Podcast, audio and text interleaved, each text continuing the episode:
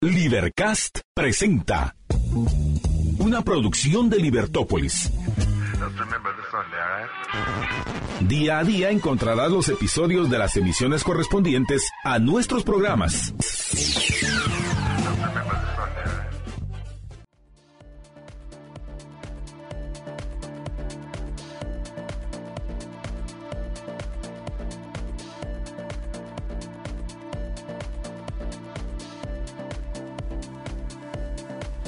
Buenas tardes, estimados amigos. Bienvenidos a la emisión vespertina de Libertópolis. Es para mí, Marta Yolanda Díaz Durán, un gran gusto darles la bienvenida y tal y como les había comentado, recibir también hoy de 5 a 6 de la tarde a José Carlos eh, Ortega, quien, eh, como saben ustedes, es parte del equipo Libertópolis. Le está los días lunes y martes de 6 a 8 de la mañana con Juan Francisco. Eh, pues compartiendo con ustedes en la emisión matutina de, de, Libertópolis.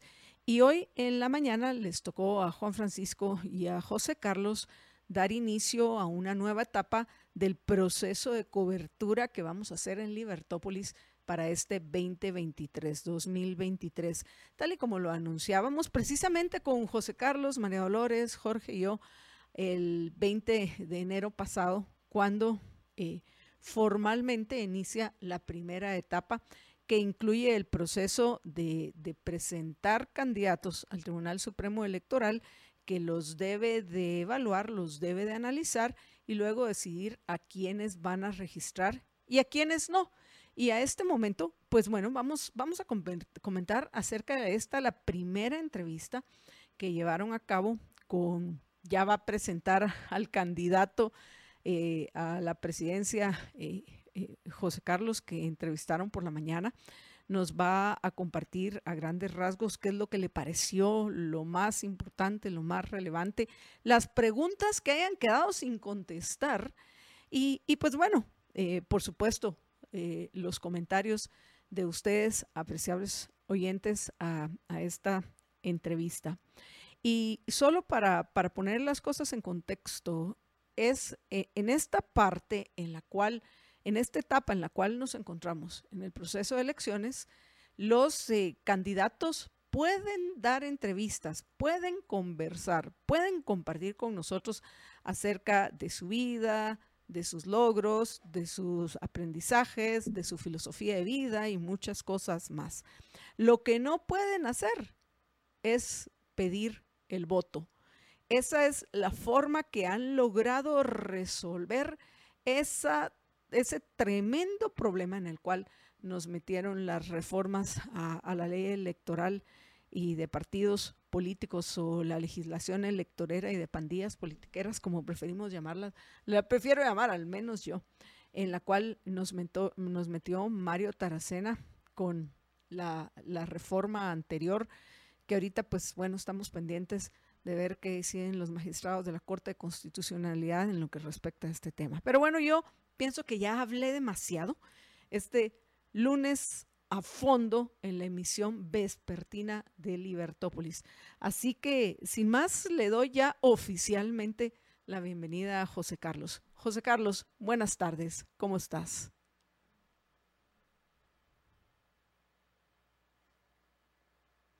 Buenas tardes, Marta Yolanda, y buenas tardes a toda la audiencia. Muy contento de poder compartir contigo en este lunes 30. Pues comencemos, eh, José Carlos. Eh, comencemos con la entrevista de hoy. A ver, comentarles a los oyentes el, eh, con cuál de los candidatos a presidente y de qué partido conversaron tú y Juan Francisco por la mañana. Y, y pues bueno, ¿Qué, te pareció esta entrevista? ¿Cuáles fueron las preguntas que, le hicieron al, candidato? ¿Qué consideras que fue lo más importante de, estas eh, de, la entrevista y cuáles fueron las preguntas que quedaron sin contestar? Adelante, José Carlos. Son, son muchas preguntas, ¿verdad? Y hay muchas interrogantes al respecto. Tal vez lo primero que habrá que aclararles, Mata Yolanda, a, a nuestra audiencia, es que eh, tal y como estamos en el proceso electoral, en esta primera etapa de tres, O sea, la primera etapa, que es la inscripción de candidatos, eh, solamente, eh, bueno, hay unas lagunas legales espantosas, entonces lo que pueden hacer los candidatos es hablar acerca del partido, hablar acerca de sus vidas, pero no pueden llamar al voto.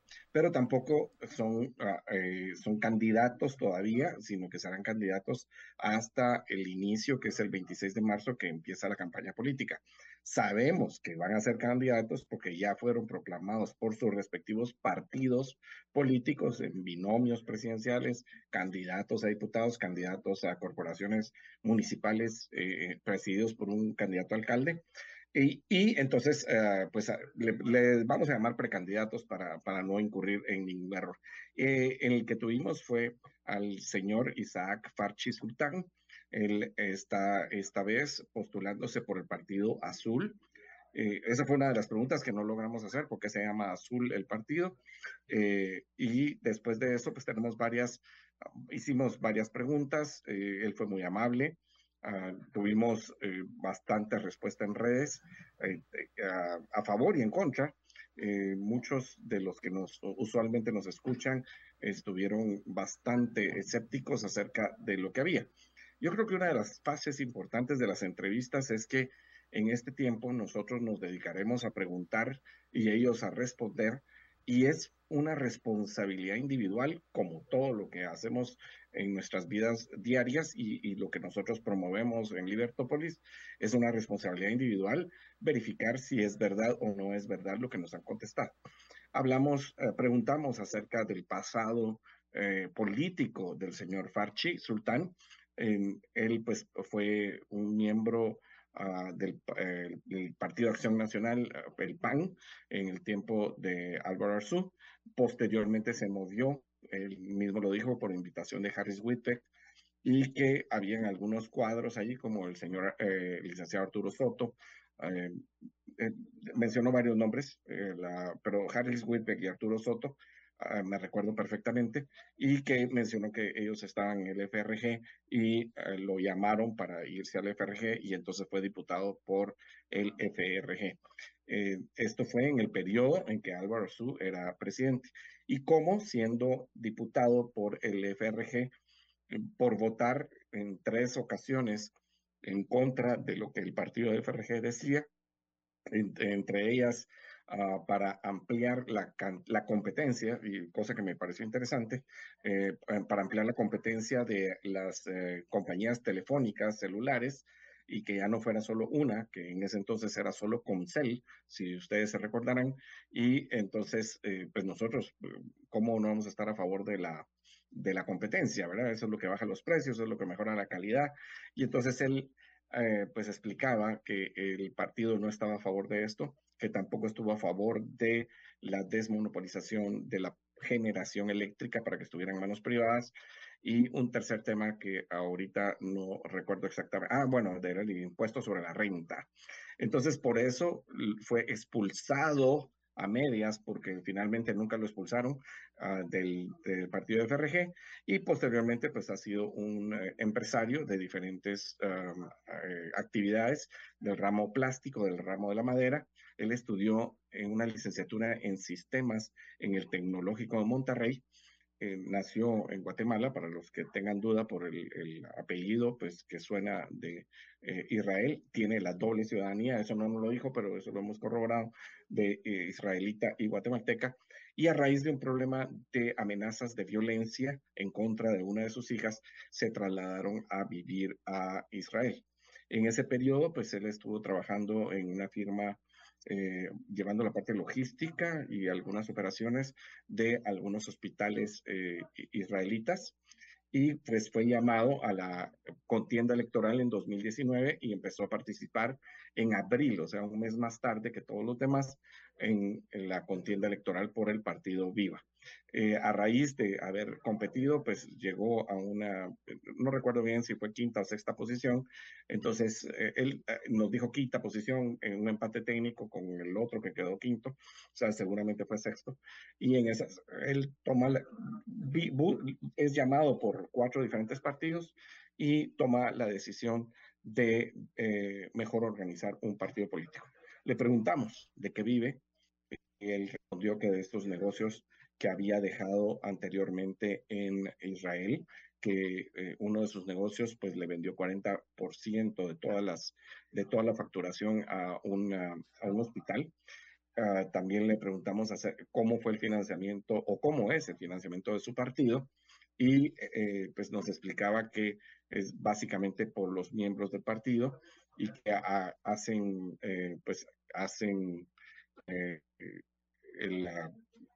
el, reportan reportan eh, todo lo que han gastado al, eh, al Tribunal Supremo Electoral. Pues cosas que, que tendremos que revisar en su momento, ya sea nosotros o algunos otros colegas periodistas, ah, pero eh, por ahí vamos, o sea, el financiamiento que para nosotros era muy importante saber de dónde venía y tuvimos pues básicamente una entrevista amena y con estos ah, asuntos principales. También le preguntamos acerca de su posible relación eh, con el presidente Alejandro Yamatei. Eh, él explicó que él fue un, un delegado, no sé si esa es la palabra correcta, que él estaba eh, cerca de Pronacom, promoviendo al país para la competitividad, para ver si se podían hacer mejores negocios para Guatemala y que entonces en esa área pues eh, él estuvo ayudando al presidente de forma ad honorem. Y ah, cuando tuvo este problema que resultó en que supuestamente él estaba involucrado en, el mal llamado, porque no, no puedo decir otra cosa, eh, donde no hay ninguna denuncia, el, de la alfombra, ah, eh, de la alfombra mágica, creo que le dicen, donde supuestamente había dinero dentro de una alfombra y, que no hay ninguna prueba, que no hay ninguna, que no hay ninguna acusación, que no hay ningún asunto de estos más que los supuestos testimonios de una persona que tampoco vio el dinero. Y entonces eh, él vio que era un ataque personal en contra de él, que habían, y bueno, habló acerca de las citaciones que tuvo en el Congreso de la República por la bancada de la UNE, de, los que hoy son los disidentes de la UNE, de los partidos VOZ, BOS, de, específicamente de Orlando Blanco y de Carlos Barreda, y cómo ellos, de una forma despectiva, hablaron acerca de su esposa y también hablaron acerca de su religión. Él es un judío y hablaron despectivamente de esto.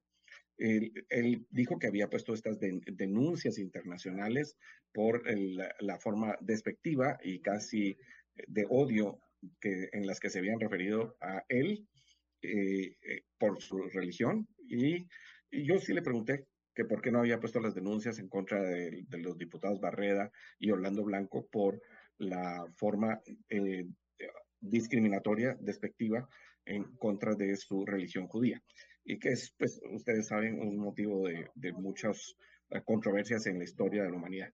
Y dijo que no lo había hecho porque en Guatemala, pues, los diputados tienen irresponsabilidad en sus, eh, en sus declaraciones.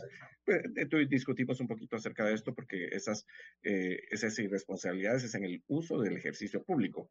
Un, diputado no es irresponsable del todo, es irresponsable cuando está ejerciendo el cargo de diputado, no cuando hace cosas fuera de eso. Esto eh, fue, como te digo, una entrevista amena que yo creo que lo debe dejar en, en los siguientes y en los que escuchando ahorita que no oyeron la lista es el ánimo de conocerle más, ah, pero también de, investigar más acerca del si es verdad, y eh, podernos seguir formando acerca de las diferentes propuestas. Esperamos poderlo empezar posteriormente cuando ya se abra la campaña electoral. Eh, creo que fue muy importante conocerlo, conocerlo de cerca y poder conocer su pasado. Y eh, por cierto, eh, José Carlos, que ya Isaac Farchi y Mauricio Saldaña, su candidato eh, vicepresidencial, ya fueron inscritos. Son de los, entiendo, 1, 2, 3, 4, 5, 6, 7, 8, 9, 10, que por lo menos ayer ya habían aceptado su inscripción. Y, pues bueno, ya eh, dijiste que una de las, eh, no les dio tiempo de preguntarle acerca de por qué el partido se llama Azul. ¿Qué otra pregunta consideras importante que ya no dio tiempo de, profundizar en, la, en la entrevista de hoy? Mira, yo creo que de las cosas importantes es conocer eh, qué es lo que se quiere hacer en el gobierno y también cuáles son sus equipos de trabajo, eh, quién era el, ah, quién es el vicepresidencial, esa, esa, me quedé con toda la gana de saber quién era, o sea, lo desconozco completamente, ah, y poder eh, profundizar en eso. Porque, mira, él, él ah, entre las afirmaciones decía que él es de derecha, pero una derecha con sentido social. Y explicó muy bien que no era socialista, sino que sentido social significa pues, al, que el Estado de alguna manera eh, responde a las necesidades de la población en, alguna manera. Eh, podemos si lo tuviéramos que llamar, diríamos una centro derecha. Pero esas cosas no, ya no las creo, eh, Marta Yolanda. Sí, porque, esos, e, esos, son los clásicos, clásicos de términos ambiguos que, a ver, primero, todo, todo, todo lo que compete al ser humano es social, porque somos los únicos capaces de, de, hacer, formar una sociedad. Así que eso es verdaderamente ridículo y es aprovecharse de la ignorancia de los otros y, o, de la, o, expresar la ignorancia propia. Y es una forma de intentar quedar bien con unos y otros. Y yo en lo particular, y tú ya me has escuchado en ese punto, José Carlos, creo que definirte como derecha, izquierda o centro es lo mismo que decir nada. Lo que tú tenés que decir es realmente ¿Qué, ¿Qué es lo que vas a hacer? Y si esa derecha, centro izquierda, se va a mover dentro del eje estatal, seguimos hablando de más de lo mismo. Quiero que el Estado intervenga, pero para avanzar mis fines, mis valores, mis metas o las de mi grupo a costa de los otros. Entonces, tal vez una visión un poco más clara y menos wishy-washy de la responsabilidad social, estatal y tanta otra cosa más, ahí coincidiría contigo, sin duda.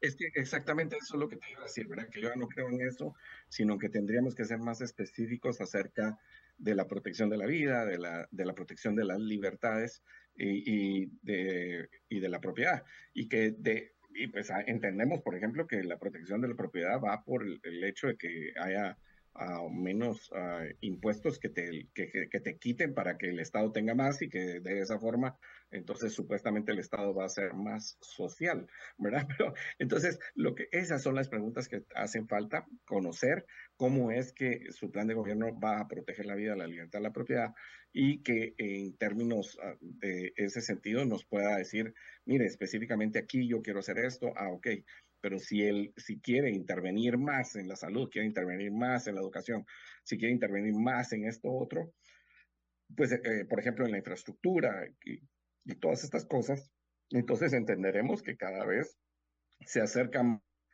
vez de la derecha más al centro y de ahí se empieza a correr, ¿no? entonces, eso es lo que entenderíamos, eso es la, la, clase de explicaciones que queremos entender. Habló muy claramente de, dos temas que él tendría en, uh, dos años solucionado el problema de seguridad, eh, que él cree que eso se puede resolver en dos años. También el problema de la salud, y se habló específicamente acerca de hospitales eh, eh, de parte de salud pública. Y después nos habló acerca de la infraestructura. Dijo que el, como está la infraestructura, no da tiempo de repararla en cuatro años. Y yo creo que es verdad. En ese sentido, pues eh, hoy le mando un saludo a todos los ingenieros, que hoy es el Día del Ingeniero. Y ah, eh, entonces, cuando uno analiza realmente lo que hay que hacer en la parte de la infraestructura vial, aeroportuaria, portuaria, uno se da realmente cuenta de que no logras hacer todo lo que hay que hacer después del descuido que venimos desde el tiempo de la UNE. Eh, tú te recordarás, Marta Yolanda, que en el tiempo de la UNE nos dijeron eh, la candidata actual, nos, nos, dijo eh, que las carreteras no dan de comer. Cosa tan ridícula. Eso es como decir que la cuchara no ha de comer. Claro que la cuchara no ha de comer, pero, pero es la que traslada la comida del plato a la boca, ¿verdad? Entonces, hay, hay, cosas que de veras uno a veces no entiende y que trasladar los alimentos de, de una finca o de una población donde hay algo agrario a una ciudad es simplemente dar de comer. es, mejorar la logística. Entonces él dijo que no le daba tiempo en cuatro años, pero que dejaría y sentaría las bases para mejorar la infraestructura. Esa clase de cosas creo que son las más importantes que tuvimos hoy y, em, eh, creo que fue muy, muy importante tener esta primera entrevista y seguir pues ah, con las demás entrevistas para poder eh, encontrar ese valor pero, ¿verdad? Poder lograr después, en la, ya en la segunda fase, eh, seguir ya específicamente con los temas más importantes, como por ejemplo los equipos de trabajo. Él nos decía también, ¿verdad? Que para lograr justicia, esa es una pregunta que le hicimos también, lograr justicia en este país, teníamos que por lo menos tener una buena presencia en el Ejecutivo y en el Legislativo. Que eh, y justamente sabemos que la elección de Cortes se va a través del Legislativo la Corte Constitucional y Ejecutivo tiene una presencia importante, pero que sí hay una injerencia importante en el, en el legislativo a través del Ejecutivo, aunque no lo creamos, aunque digamos que hay separación de poderes. Sabemos que hay una cierta injerencia, ¿verdad? A veces más, a veces menos. Ahora entendemos estos momentos, pareciera ser que hay más. Tenemos que hacer una, una pausa, eh, José Carlos, pero regresamos en unos minutos. Vamos a una breve pausa y regresamos con ustedes. Quédense con nosotros.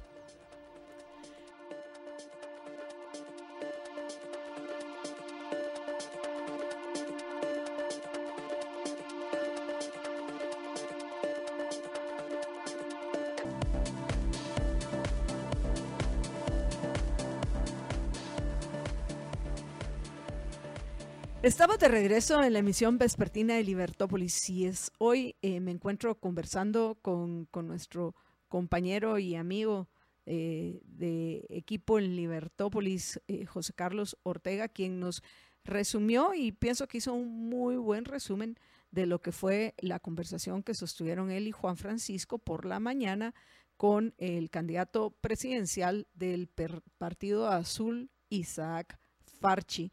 Y que, pues bueno, nosotros a, partir de estas mismas experiencias vamos a ir aprendiendo y mejorando para los eh, próximos eh, candidatos que vamos a estar entrevistando nosotros también en esta primera etapa del, del, proceso de elecciones de este 2023. Vamos a estar dándoles a, a conocer a los candidatos en este momento, pues, y a sus partidos, porque en lo que respecta ya a cosas específicas y sobre todo la invitación al voto o por qué votar por ellos, eso sí, todavía es prohibido. Eso sí es lo que se identificaría, o por lo menos así lo identificaría el Tribunal Supremo Electoral como campaña anticipada.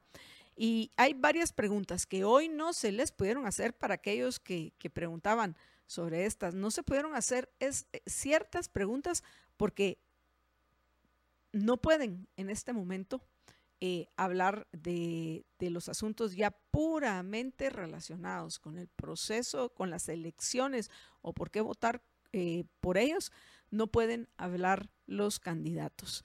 Así que pues bueno, eh, José Carlos, los felicito.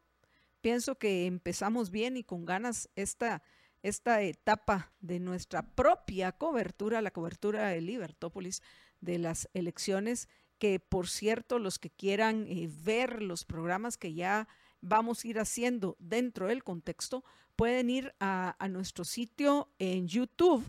En YouTube van a listas de reproducción y ahí van a ver que tenemos especiales del hashtag Libervoto 2023, donde vamos a ir subiendo, además de que quedan obviamente dentro de los programas, vamos a tener, vamos a facilitarles a los oyentes que se hayan perdido las entrevistas, los programas que tienen que ver con las elecciones, vamos a facilitarles que los encuentren dentro de esta lista reproducción, repito, en, nuestro, eh, en, nuestra página en YouTube, especiales hashtag Libervoto 2023, donde ya pueden hoy ustedes encontrar la entrevista, si les llama la atención, escucharla completa, ya pueden escuchar, escucharla o verla en, en YouTube.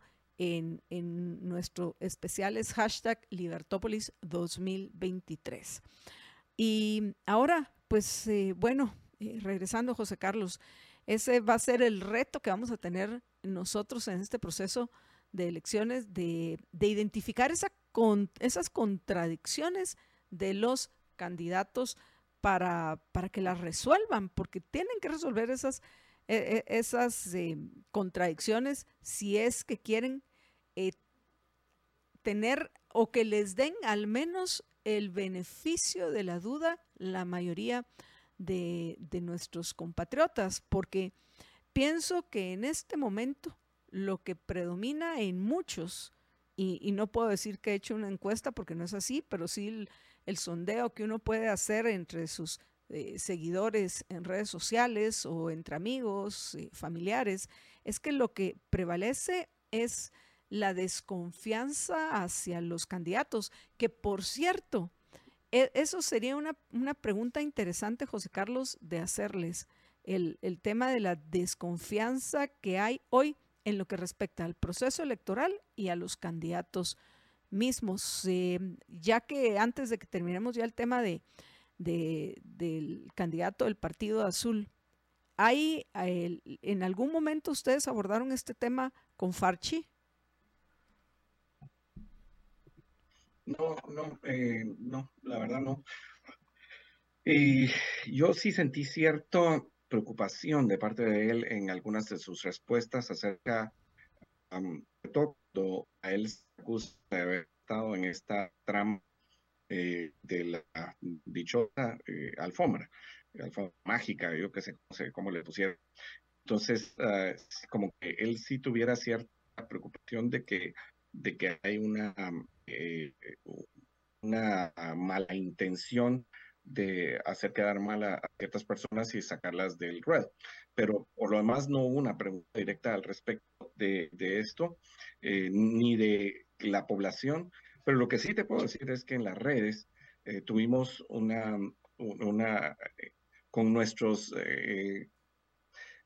las personas que habitualmente se conectan con nosotros en las redes, ellos normal, eh, ellos estaban bastante escépticos. Tuvimos apenas uno que otro que estuviera eh, a favor de, o sea, por lo menos dándole el beneficio de la duda, porque realmente no es a favor, sino dándole el beneficio de la duda al candidato, al señor Far.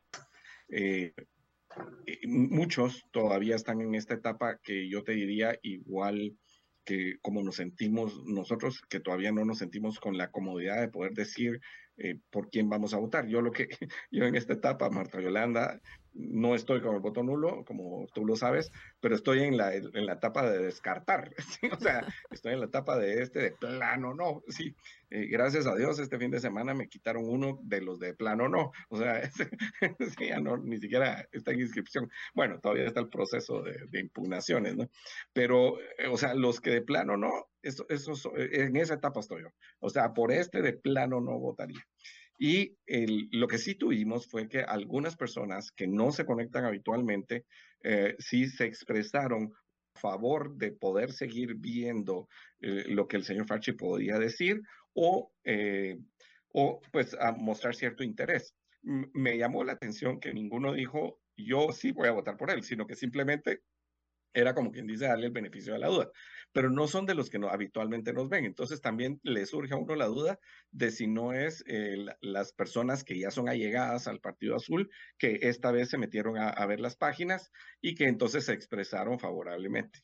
No importa, la verdad, no importa. Lo, lo, importante es que se realizó la entrevista, que se dieron a conocer algunos puntos de vista y que el elector, que somos nosotros, podamos tomar las decisiones y que esta información que no pasó en 2019, ¿verdad? Porque en 2019 estuvo tan restringida la información que no había forma de compartirla.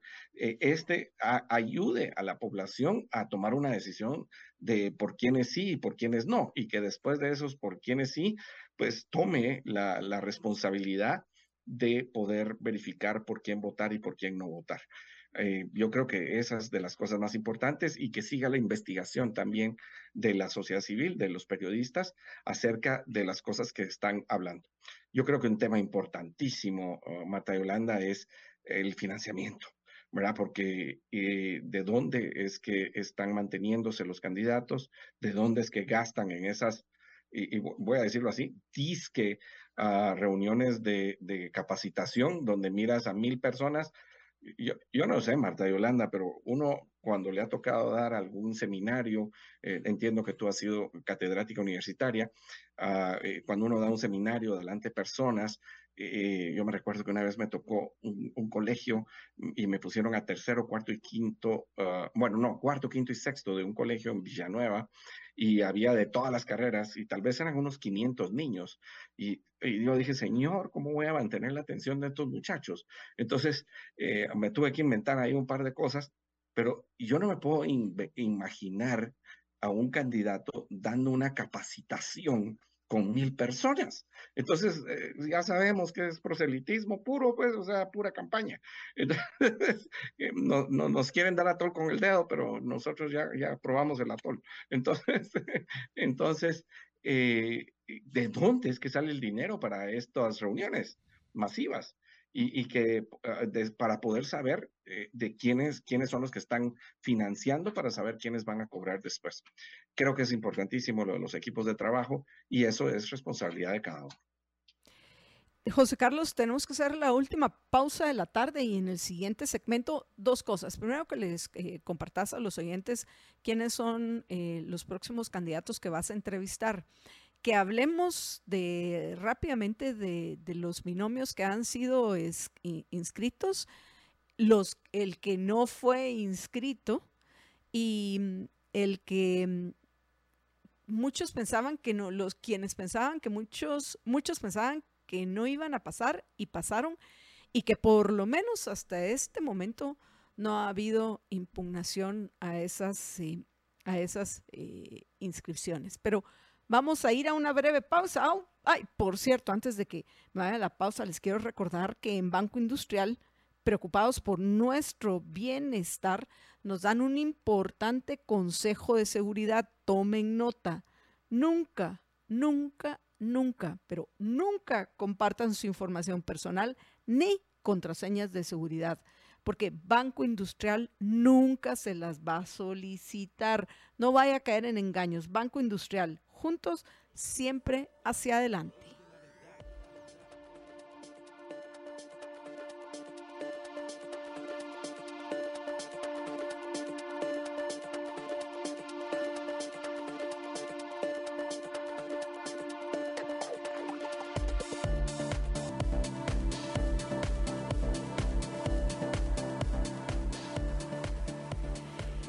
Estamos ya de regreso en el último segmento de la emisión vespertina de Libertópolis. Y ahora, antes de que pasemos a, ponerlos, actualizarlos en lo que respecta a, lo, que, lo que va para hoy en, el proceso de inscripción de candidatos, antes de eso, nuestro amigo José Carlos, eh, que los acompaña lunes y martes de 6 a 8 de la mañana por Libertópolis, les va a comentar a quiénes son los próximos candidatos que van a estar entrevistando junto con Juan Francisco. Adelante, José Carlos. Muchas gracias. Marta Yolanda, yo porque sí. ¿qué, qué, tengo? no la van a Ahorita, ahorita, ahorita, ahorita, ahorita. Y lo peor es que María Dolores viene después de nosotros, así que ya ahorita debe haberte escuchado. Me estoy, me estoy adelantando. eso, eso, es, eso es porque la acompañaste el jueves pasado. Sí. El, y querés acompañarla más jueves. ¿Querés estar más jueves en, en Libertópolis por la mañana? parece, sí parece.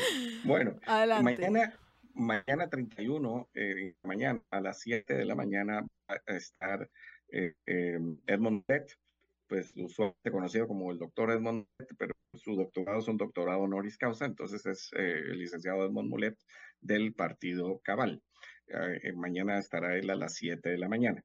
Para la próxima semana eh, se está, eh, todavía no tenemos exactamente eh, quiénes van a estar, pero estamos procurando ah, tenerles las mejores entrevistas a ustedes para que puedan informarse correctamente.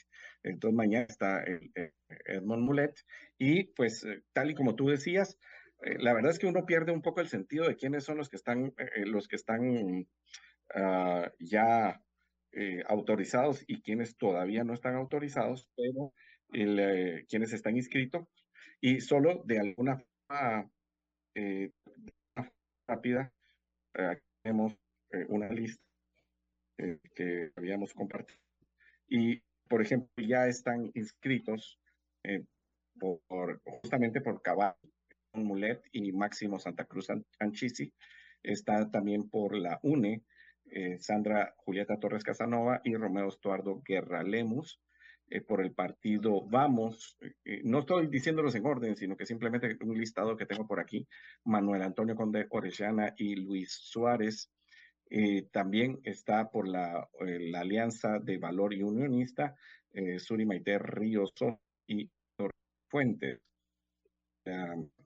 Eh, el Azul y Mauricio Saldaña. Partido Todos, eh, Ricardo Sagastume Morales y Guillermo González. Y ah, si no estoy mal, también Rudio Lexan Mérida por el Partido Humanista y Rubén Darío Rosales. Eh, quiero ver a ver si falta alguno. Ah, bueno, sí. Por el Partido Podemos, Roberto Azú García Granados y David Esteban Pineda. Eh, también por el Partido de Integración Nacional, Luis Lampadilla y Otto Marroquín. Entre e, ellos son los que están, ya hicieron asamblea, y eh, perdonen si me equivoco al leer alguno que ya haya repetido, pero ya hicieron asamblea, así viéndolo rápidamente, el partido Nosotros, que postula a Rudy Guzmán y Diego González. Eh, también este fin de semana eh, postuló el Partido Unión Republicana, que postula a Julio Talamonti y a Oscar Barrientos. El Partido Republicano, que, eh, que postula al doctor Rafael Espada, ex vicepresidente de la República, y al señor Arturo Herrador. El Partido Semilla, que postula a Bernardo Arevalo y Karin Larisa Herrera. Este fin de semana fueron postulados por el partido, por la alianza URMG Maíz Huinac, a Pop y Mónica Enríquez. El partido Victoria ya proclamó a Amilcar Rivera y Hugo Mazariegos. Y eh, bueno, y como tú decías, teníamos pues dos cosas importantes. Unos, los que se creía que no iban a, inscribir y se inscribieron, que es, una cosa medio, medio complicada. Eh, eh, habían sido advertidos algunos por el, por el registro de ciudadanos y por las organizaciones políticas de la dirección de organizaciones políticas del registro de ciudadanas del Tribunal Supremo Electoral que no iban a ser inscritos el señor Roberto Orsuga García Granados y, y, también Edmond Mulet. finalmente sí fueron inscritos y esto sobre la base del artículo 94 bis de la ley electoral y de partidos políticos, que como hemos denunciado nosotros públicamente, es, una, es un artículo completamente eh, inconstitucional. ¿Y por qué? Porque se vea la libertad de expresión, que permite que las personas puedan eh, expresarse libremente, como reza el, primer párrafo del artículo 35 de la Constitución Política de la República de Guatemala, y que es sumamente restrictivo y que debiera ser sacado del ordenamiento jurídico nacional. ¿Cómo? Pues debe ser sacado ya sea por una reforma a la ley electoral o por medio de una sentencia de la Corte de Constitucionalidad, que sería muy importante para este proceso electoral. Y eso por un lado. Y por el otro lado, la candidatura de Suri Maite Río Sosa, quien es postulada por la Alianza Valor Unionista, que eh, pues se le quería aplicar, eh, tal y como se le aplicó en, el, en, las elecciones de 2019, una norma constitucional referente a los parientes en grados de consanguinidad y, ay, eh, se me olvida la otra palabra ahorita, de afinidad, de afinidad de aquellos que han sido eh, promotores de un golpe de Estado o caudillos del mismo, eh, sabiendo que su papá pues fue el caudillo, no el promotor del golpe de 1982. Y, esto pues claramente eh, veda los derechos humanos y políticos de Suri y uh, pues a, saber de los analistas constitucionalistas, eh, esto pues es, una mm, eh, flagrante violación.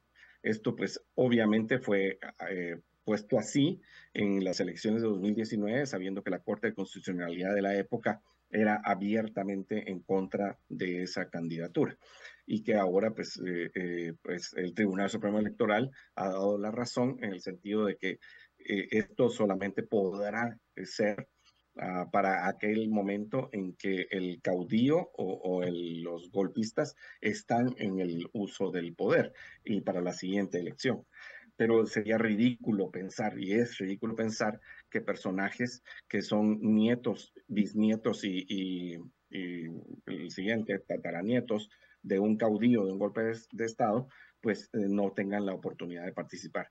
Y me refiero, ¿verdad? Porque ha habido en Guatemala, por ejemplo, eh, Roberto Arzú García Granados es, creo que, tataranieto de Miguel García Granados, entonces no podría participar.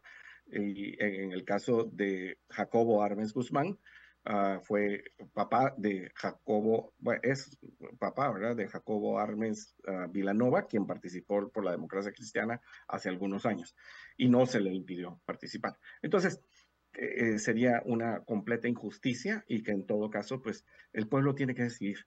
Y esta es una cosa importante y, yo creo que estamos mal acostumbrados a que otros decidan por nosotros. Entonces le queremos dar la responsabilidad al Tribunal Supremo Electoral de lo que nosotros debemos hacer. Si a usted no le gusta, no vote por él. Sí, y promueva que no voten por él. Pero sí, pero no, no le pida restringir la libertad a alguien, sino que usted analice si no le gusta porque esto, porque esto otro, y, decimos aquí abiertamente, ¿verdad? Si, ah, si alguien tiene un, proceso, eh, eh, cuentas ah, de haber hecho algo encontrado, asesinato, robo, lo que sea, eso, eso, tiene que ser de jurisdicción penal, de jurisdicción administrativa, pero no tiene que ser de jurisdicción electoral. Y por el otro lado, justamente, tenemos al Movimiento de Liberación de los Pueblos con su candidata eh, Telma Cabrera y el vicepresidenciable, el ex procurador de los derechos humanos, Jordán Rodas, a quienes se les impidió la eh, inscripción.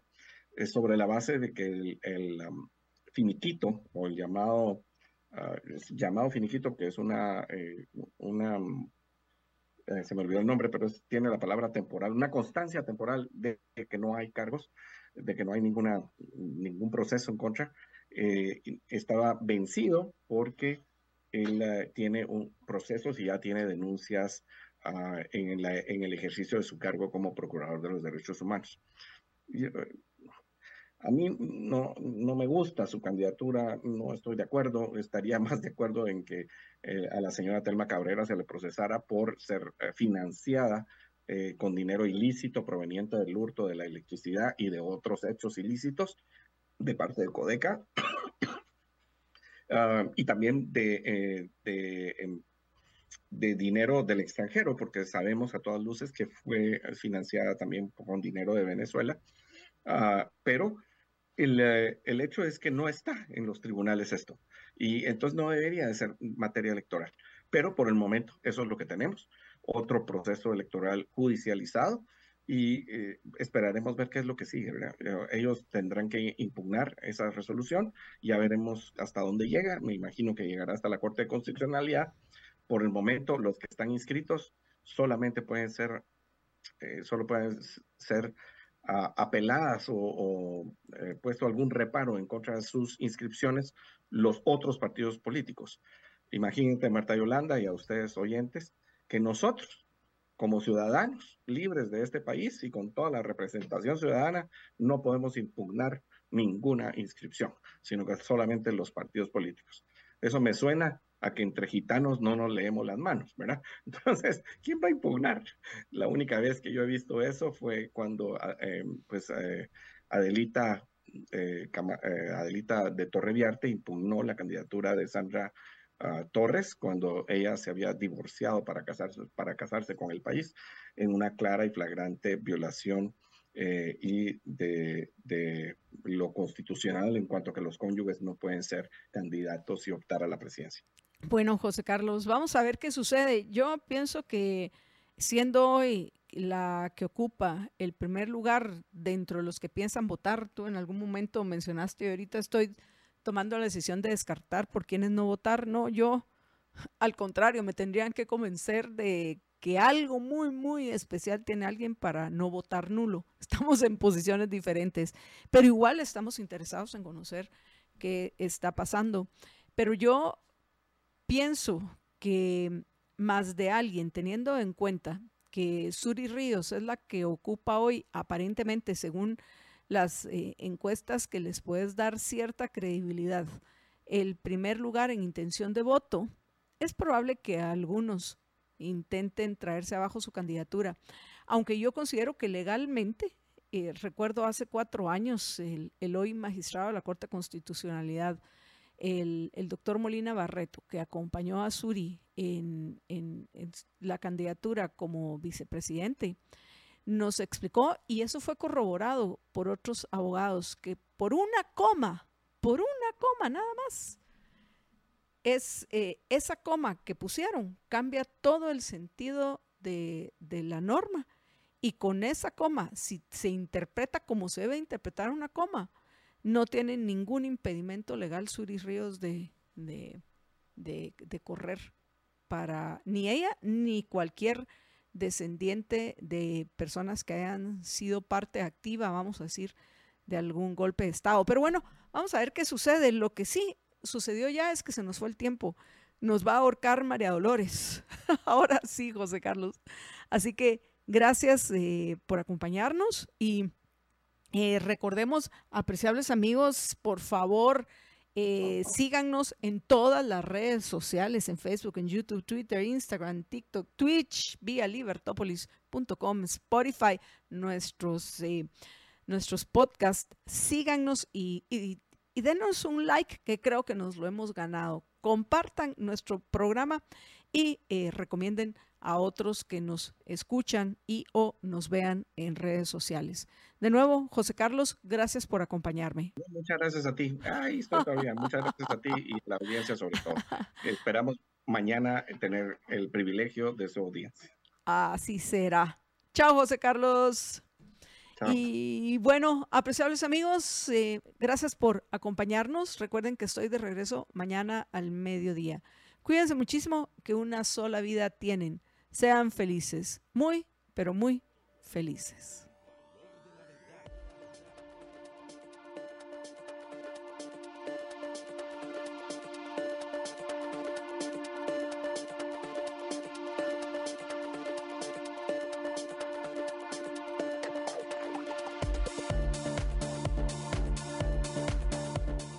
Libercast presentó una producción de Libertópolis. Recuerda suscribirte y dejarnos cinco estrellas para que continuemos trabajando en producir más podcasts de tu interés. Libertópolis.